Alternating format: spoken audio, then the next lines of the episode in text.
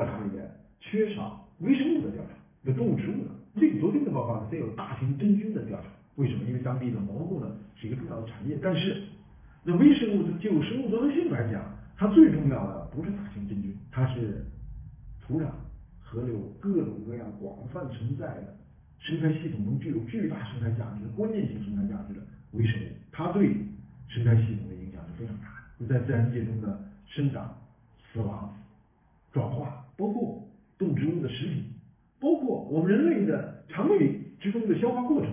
都离不开微生物。这是生物多样性中的一个